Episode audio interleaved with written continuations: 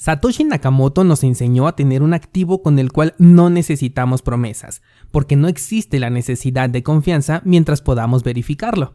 Mientras tanto, este fin de semana el sector cripto aplaude una promesa de confianza respecto a Bitcoin. Esto es Bitcoin en español. Comenzamos.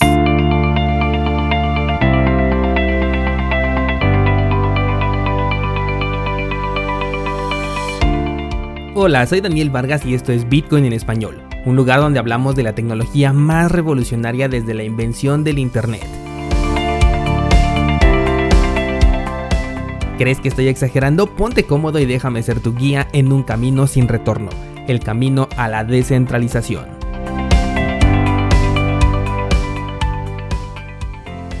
Bienvenidos descentralizados, hoy es martes 8 de junio de 2021 y vaya que tenemos varias cosas de las que hablar. Pero vamos a comenzar con el precio porque a pesar de que tuvimos un fin de semana de lo más aburrido en términos de movimientos de precio, Bitcoin ha conseguido romper por lo menos la figura chartista del triángulo y lo hizo por el lado del soporte, o sea que es posible que veamos un escenario bajista. Sin embargo, sabes que yo prefiero tomar en cuenta los canales en lugar de los triángulos, por lo que para mí el precio está justamente en el verdadero soporte que está en los 32 mil dólares, aunque tenemos ya por ahí un par de velas que rompieron este nivel y se recuperaron y es justamente por eso que este nivel de soporte lo he tomado en cuenta para mi análisis personal.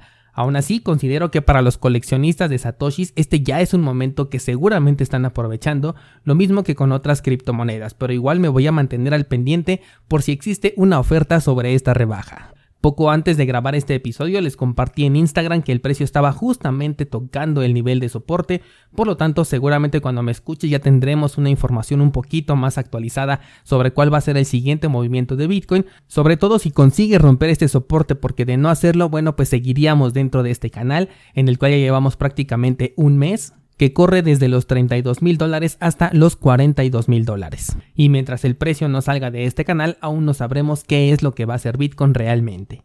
Pasando a otro tema, ayer les compartí también por Instagram un pequeño experimento que estoy haciendo. He creado un token en Waves justo cuando estaba haciendo la clase de esta semana del curso justamente de Waves y he decidido regalarles este token para hacer este experimento. Obviamente se trata de un token que no tiene un proyecto detrás, no tiene ningún valor ni nada por el estilo. Simplemente lo que quiero es demostrar un punto y si te gustaría participar solamente necesitas tener cuenta en el exchange de Waves y entonces pásate por Instagram para que veas cómo se llama el token que he creado, me dejas tu dirección y esta misma semana voy a enviar esos tokens a todas las direcciones que me compartan. Pero como te dije tenemos mucho de qué hablar así que dejemos los anuncios de lado y hablemos ya de las noticias de este fin de semana. Voy a comenzar recordándote que en 2017 el señor John McAfee, que es popular por crear el antivirus que lleva su nombre, se dedicaba a promocionar criptomonedas en las redes sociales en donde la gente invertíamos para buscar ganar dinero. Después vino Michael Saylor varios años después con su enorme compra de Bitcoin para sus reservas, el cual por cierto sigue comprando, y terminamos con el señor Mr. Tesla y su adopción de Bitcoin como método de pago para la compra de automóviles de la marca Tesla. Esta historia no tiene un final feliz. McAfee está enfrentando cargos penales y ha estado encerrado por delitos de fraude y promoción de estafas. Michael Saylor está buscando crear una organización que se dedique al análisis de blockchain con la intención de solamente utilizar Bitcoin entre comillas limpio, aunque hay que aceptar que este señor sí está comprando la criptomoneda y sí lo está utilizando para sus reservas. Por último tenemos a Mr. Tesla, el cual prefirió retirar a Bitcoin como método de pago a cambio de un subsidio por parte del gobierno. Esto nos dejó una clara lección, o al menos eso pensé. La lección es no ofrecer nuestra confianza a este tipo de personas que entre comillas están apoyando a Bitcoin porque su discurso puede cambiar con el tiempo, ya que finalmente Bitcoin está hecho para la gente, los millonarios ya tienen suficientes ventajas y esto no es una queja, porque tampoco es fácil llegar a ese nivel de privilegio incluso si es heredado, pero este no es el punto. El punto es que en realidad no hemos aprendido esta lección. Los bitcoiners sabemos que Bitcoin es resistente a la censura. Es inmutable, transparente, seudónimo, descentralizado e internacional. Sin embargo, le seguimos dando importancia al discurso de personajes que consideramos que están a cierto nivel sin importar si son en temas activistas, tecnológicos, políticos, económicos e incluso deportistas y cantantes.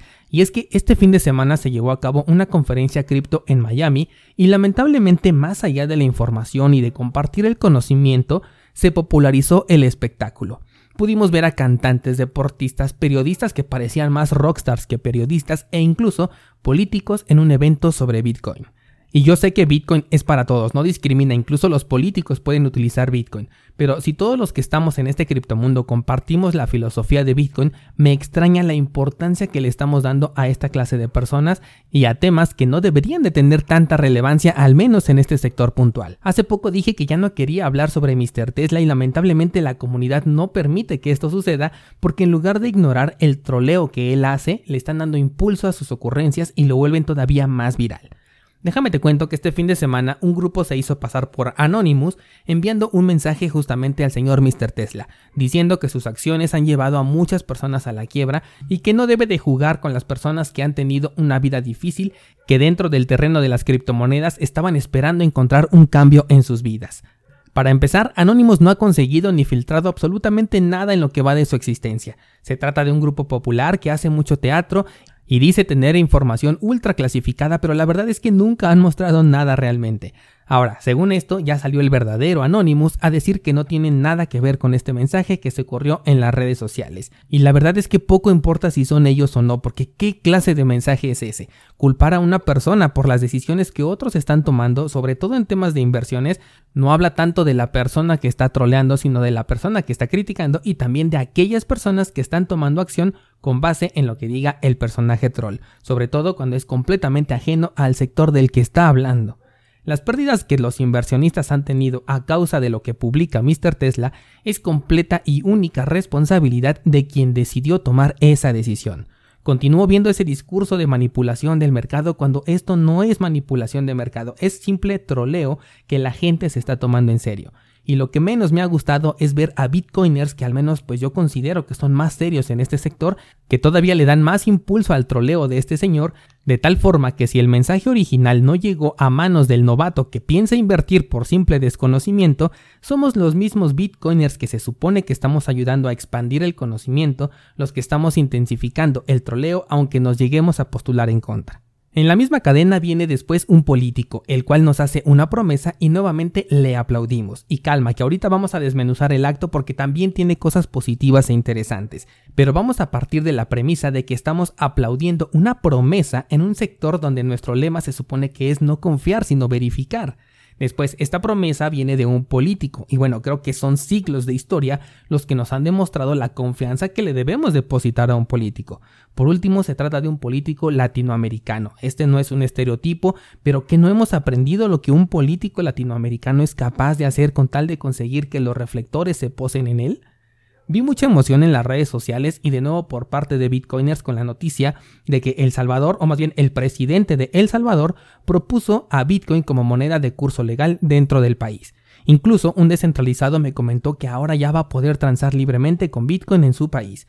Y bueno, eso nos habla también un poquito sobre el desconocimiento que tenemos sobre la tecnología que estamos utilizando, porque Bitcoin ya es de curso legal en todo el mundo y fue creado para no requerir ni necesitar la autorización de absolutamente ninguna clase de personaje. Si Bitcoin es moneda de uso legal en El Salvador, va a funcionar exactamente de la misma manera que si el mensaje de este fin de semana hubiera sido de que El Salvador prohibiera a Bitcoin, el cambio hubiera sido nulo porque a la criptomoneda madre no le importan las regulaciones, no le importa si lo apoyas o no le importa si lo regulas o si lo prohíbes. Nació para ser libre, pero a veces como que nos cuesta acostumbrarnos a una libertad de la que nunca hemos gozado, tan así que buscamos la aprobación de quienes respetuosamente no son nadie por encima de Bitcoin. Y es que es curioso porque Bitcoin nació como respuesta a lo que el gobierno ha hecho desde el origen de los tiempos. Y cuando el discurso cambia un poquito y apenas con una promesa ya estamos nuevamente aplaudiéndole a los mismos que nos metieron en el problema por el cual existe Bitcoin. Ahora, el que El Salvador proponga esa iniciativa, que recuerda que apenas es una promesa, todavía no hay nada escrito, no hay detalles de cómo va a ser, solamente tenemos la promesa. Esto puede ser el inicio de una nueva apertura para el sector cripto no solamente en Latinoamérica sino en todo el mundo, pero también y con mayores probabilidades podría ser solamente un intento de ganar popularidad o incluso un intento legítimo de sí llevar a las criptomonedas al siguiente nivel, pero la decisión no está en esta sola persona, sobre todo cuando hablamos de dinero y de algo que podría incluso considerarse como un ataque al sistema económico sobre el que todo el mundo se rige. Incluso si consiguiera aprobarse no tenemos ninguna garantía de que la siguiente administración va a contar con la misma visión o si va a ser una persona anacrónica con poco sentido de la descentralización y un gran sentido del control. Es por ello que no dudemos en aprovechar las oportunidades que tenemos a nuestro alcance, pero tampoco perdamos de vista que Bitcoin es descentralizado por naturaleza, que nosotros al utilizar Bitcoin nos convertimos en descentralizados. Ahora bien, si esto prospera puede tener buenas ventajas para los residentes. Se está hablando, por ejemplo, de que no van a tener el cobro de impuestos por tema de cobro de ganancias. Se habla también de que le van a dar residencia permanente a los emprendedores cripto que quieran mudarse a este país, entre otras facilidades. Esto suena súper bien y definitivamente le ayudaría no solamente a los residentes, sino también al país entero. Pero por sobre todo esto se está hablando de algo todavía más importante que es que van a potenciar la infraestructura para llevar el Internet a todos los rincones de este país con la finalidad de que Bitcoin pueda ser utilizado incluso por aquellos que no tienen acceso a las cuentas bancarias. Y esto descentralizado vale muchísimo más que Bitcoin en este momento. El simple hecho de hacer llegar Internet a todo el país de manera eficiente es más que suficiente para reactivar la economía de un país. En este escenario Bitcoin podría ser un beneficio colateral, pero no se compara con la llegada de Internet porque como siempre he dicho en este podcast, la mejor inversión es la del conocimiento y el Internet descentralizó el conocimiento. La estrategia que hizo este presidente de El Salvador ha salido bastante bien hasta el momento. Si es que lo cumple o no ya será otra cosa, pero por ahora tiene ya los reflectores puestos de todo el mundo. Si vives en este país y puedes beneficiarte de la llegada de estas nuevas facilidades, no dudes en hacerlo definitivamente nunca dejando de considerar que un día las cosas podrían cambiar y no solo puedes perder esa facilidad de acceso que se les va a dar ahora con estas nuevas iniciativas, sino que podrías dejar atrás un historial de toda la actividad cripto gracias a esta nueva iniciativa, porque difícilmente va a ser aceptado que Bitcoin se utilice de manera libre sin una debida institución centralizada que brinde el acceso a todos los usuarios a cambio de sus datos personales, por supuesto, siendo que Bitcoin, si se quiere utilizar dentro de todo el país, se puede hacer ya mismo sin ninguna centralización por detrás, con la ayuda simplemente de Internet. Mi mensaje descentralizados es restar la importancia a lo que los personajes populares digan sobre el sector cripto, incluso aunque parezca que están a favor del sector, también invertir en conocimiento para no caer en los troleos en temas de inversiones o en cualquier otro tema, y por último, aprovecharte de toda oportunidad que se te presente en este sector cripto, siempre recordando que lo que te pueden facilitar con Bitcoin los gobiernos y las empresas, también lo puedes hacer de manera nativa, anónima y descentralizada.